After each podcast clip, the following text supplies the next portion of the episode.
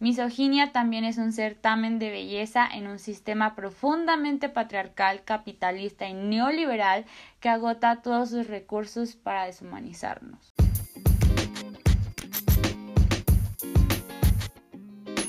Feminismo Inexperto es un podcast para hacer de una plática necesaria algo sencillo y digerible. Bienvenidas. Hola, ¿cómo están? Espero que todo muy bien. Yo ay, he sido sube y baja de emociones, pero bueno, eso es muy normal en mí. Pero por ahora estoy muy feliz celebrando que ya casi, no, no ya casi, ya somos 4000 en Instagram. Entonces, ay, estoy muy feliz y que también salimos en el top cultura y sociedad. O sea, yo no me la creo. Pues muchísimas gracias, de verdad. Y bueno, por esto mismo les quiero anunciar que llevo pensando en una nueva sección para el podcast desde hace mucho tiempo porque, oh por Dios, solo hablo de mis vivencias personales y ya las he de tener hartas y aparte creo que necesito abarcar más, ver otras realidades y por más empática que yo sea, creo que es mejor que lo escuchen directo de otras personas y además quiero que este espacio no solamente sea mío, o sea, sí, me siento súper cómoda y súper feliz de hablar sobre mis vivencias y compartirlas, pero creo que también puede servir el alcance que tengo para darle voz a otras mujeres y que esto también amplíe mi perspectiva y su perspectiva. Entonces, pues vengo muy feliz a anunciarles la nueva sección del podcast llamada Ser Mujer Feminista en no les quiero dar más spoilers sobre esto, pero espero que en una o dos semanas ya esté arriba el primer episodio de esta sección. Y bueno, ahora vamos con el tema. Y antes de iniciar, quiero decirles que este episodio originalmente iba a ser sobre la heterosexualidad siendo feminista. Y ya estaba casi terminado cuando se anunció que la Miss Universo de este año es Andrea Mesa, modelo mexicana de 26 años, feminista y vegana. Se escucha súper chido, ¿no? Y fue en ese momento que Feministland explotó. Entonces hice algunas encuestas en mi Instagram sobre si hacer un episodio de esto, solamente explicarlo de manera más general en un reel. Y pues si están escuchando esto es porque ganó el episodio y yo estoy aquí para complacerlas, así que comencemos. Primero hay que entrar en contexto. ¿Qué es Miss Universo? A grandes rasgos es un concurso donde se gana un título, por así decirlo, de belleza obviamente femenina internacional que se hace cada año. Ok. ¿Y de qué va el concurso? ¿Quién es el dueño? ¿Qué necesito para entrar? Díganme. Bueno, pues acá pongan mucha atención para entrar al concurso es necesario ser mujer, obviamente, ser soltera, sin ningún historial de embarazos, haber ganado los concursos de belleza nacionales, cumplir con cierto estándar de belleza, tanto cuerpo, figura, estatura, y que tenga entre 18 y 27 años. Básicamente una mujer que sea vendible para la industria, que esté en plena juventud y sea deseable. Y es que las mujeres que son casadas y tienen hijos y sufrieron de algún embarazo, muchas veces socialmente se consideran no deseables o alcanzables. Acá buscan que la Miss Universo sea básicamente el retrato vivo de la mujer perfecta en todos los ámbitos. Pero Júpiter no solamente evalúa la belleza física, también se necesita una carrera universitaria, inteligencia y buena personalidad. Pues sí y no, de manera oficial realmente no se solicita esto. Ahora, ¿desde cuándo se hace Miss Universo? Pues desde que nos empezaron a vender una libertad falsa, un falso empoderamiento en las mujeres, diciéndonos que podíamos comprar el maquillaje que quisiéramos o usar trajes de baño con menos tela sin tener que pedirle permiso a nuestros esposos, o sea, en los años 50, donde se creía que la máxima emancipación de la mujer había llegado y como siempre todo este falso empoderamiento venía acompañado del hermoso capitalismo. Y qué mejor que crear un concurso hecho por la marca de trajes de baño Catalina ¿Y por qué una marca de trajes de baño creó Miss Universo? O sea, ¿qué ganaría? Pues resulta que en los concursos de belleza independientes, por así decirlo, de diferentes países ya existían desde antes y en uno de estos los trajes de baño eran proporcionados por esta marca, hasta que una concursante se negó a usarlo y rompieron contrato. Entonces, pues la empresa dijo, ¿sabes qué? Pues a mí si no me dejan proporcionarme, promocionarme en su concurso, voy a hacer el mío.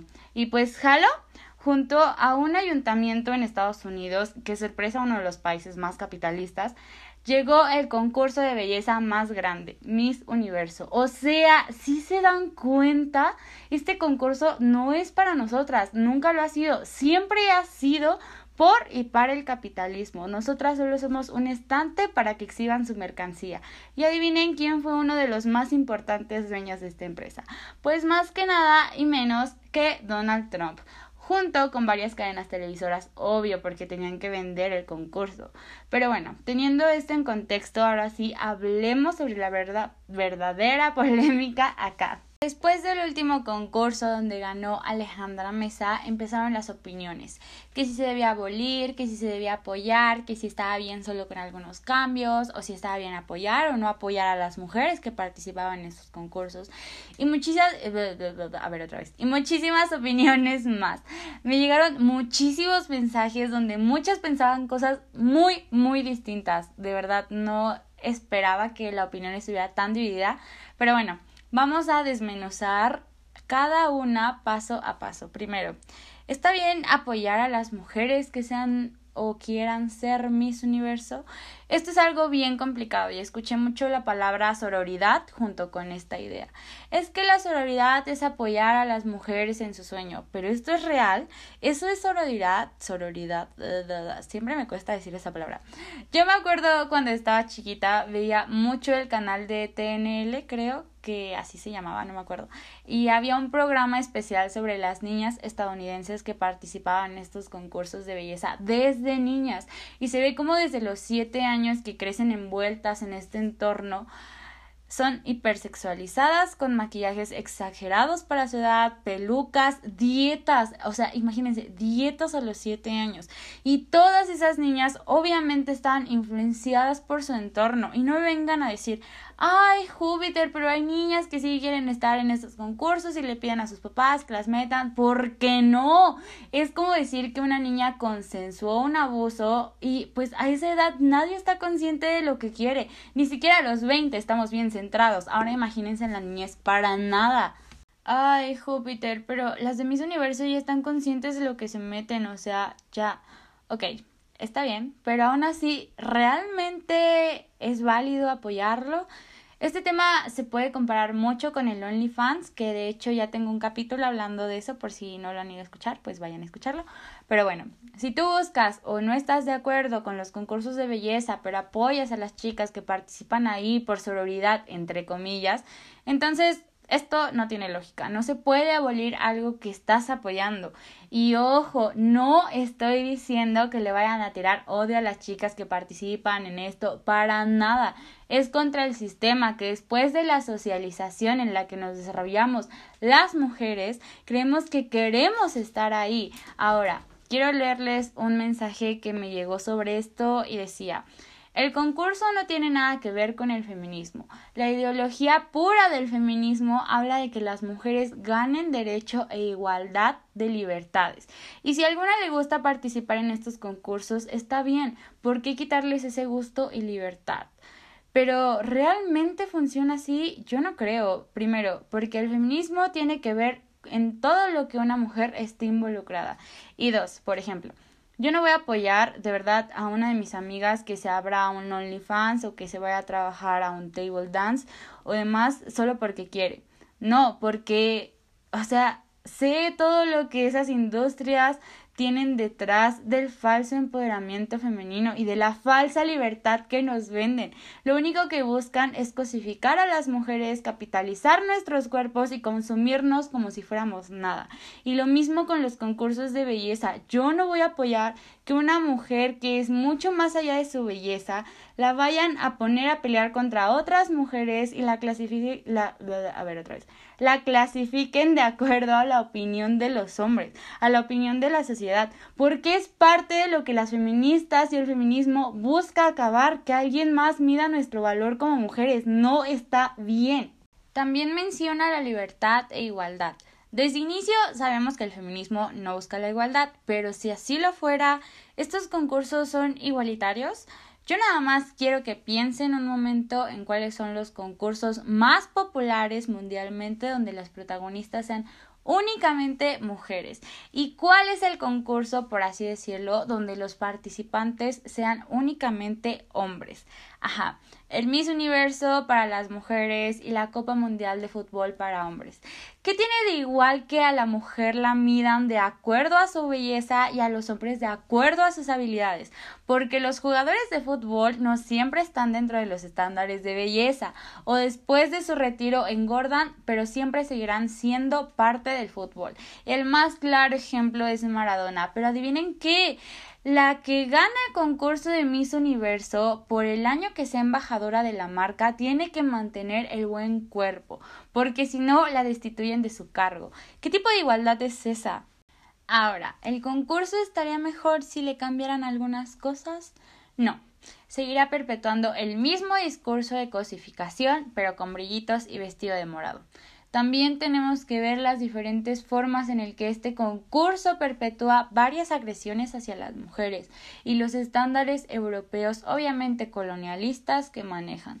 Desde el 1,80 en la estatura mínima para participar, sabiendo que la estatura promedio de las mujeres latinas es de entre 1,60 a 1,70 y la medida perfecta de 90 de busto, 90 de cintura, 60 de cintura y 90 de cadera cargándose de una gordofobia bien intensa, poniendo encima esos cuerpos perfectos casi irreales por encima de todos los demás. Imagínense a una niña que crece viendo todo esto, ella va a buscar inconscientemente a costa de todo lograr este estándar de físico, porque a la lógica a la Miss Universo la escogieron primeramente por esto, ¿no? Por su físico, entonces eso es lo que realmente está bien, ¿no? También es necesario cuestionarnos el por qué hubo tanto revuelo esta vez y es que Andrea Mesa, la ganadora, es abiertamente feminista y vegana y por esto mismo vi mucho apoyo al concurso de parte de varias feministas a mi alrededor, pero amigas, no. Debemos de recordar que el patriarcado junto con el capitalismo siempre tratan de vendernos la misma cosa pero vestida de la bandera de arco iris o la morada. Y esto obviamente genera confusión como lo que pasa mucho en el fast fashion y la ropa feminista. Ahora que a la Miss Universo y las concursantes son de tez morena, feministas y demás cosas buenas entre comillas, creemos que hemos avanzado, que el concurso ya no es tan malo y que todo está bien, pero no el patriarcado aunque se vista de morado seguirá siendo patriarcado. Y amigas, Andrea Mesa primero es mujer, ingeniera en software, activista en pro de las mujeres y vale exactamente lo mismo que todas las mujeres que se esforzaron en el concurso y las que no. No debe ser reconocida como la Miss Universo, no hay que encasillarla como a todas siempre nos han encasillado por nuestra belleza.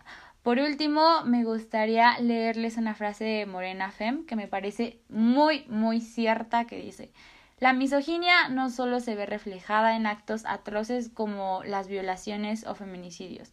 Misoginia también es un certamen de belleza en un sistema profundamente patriarcal, capitalista y neoliberal que agota todos sus recursos para deshumanizarnos. Muchísimas gracias por escucharme y por seguir aquí y pues hoy las quiero invitar a que no se dejen engañar con los discursos liberales que nos venden, de verdad, y ayuden a otras a que no caigan en esto, explíquenles, invítenlas a cuestionar y recuerden que nunca será contra las mujeres, es contra el sistema.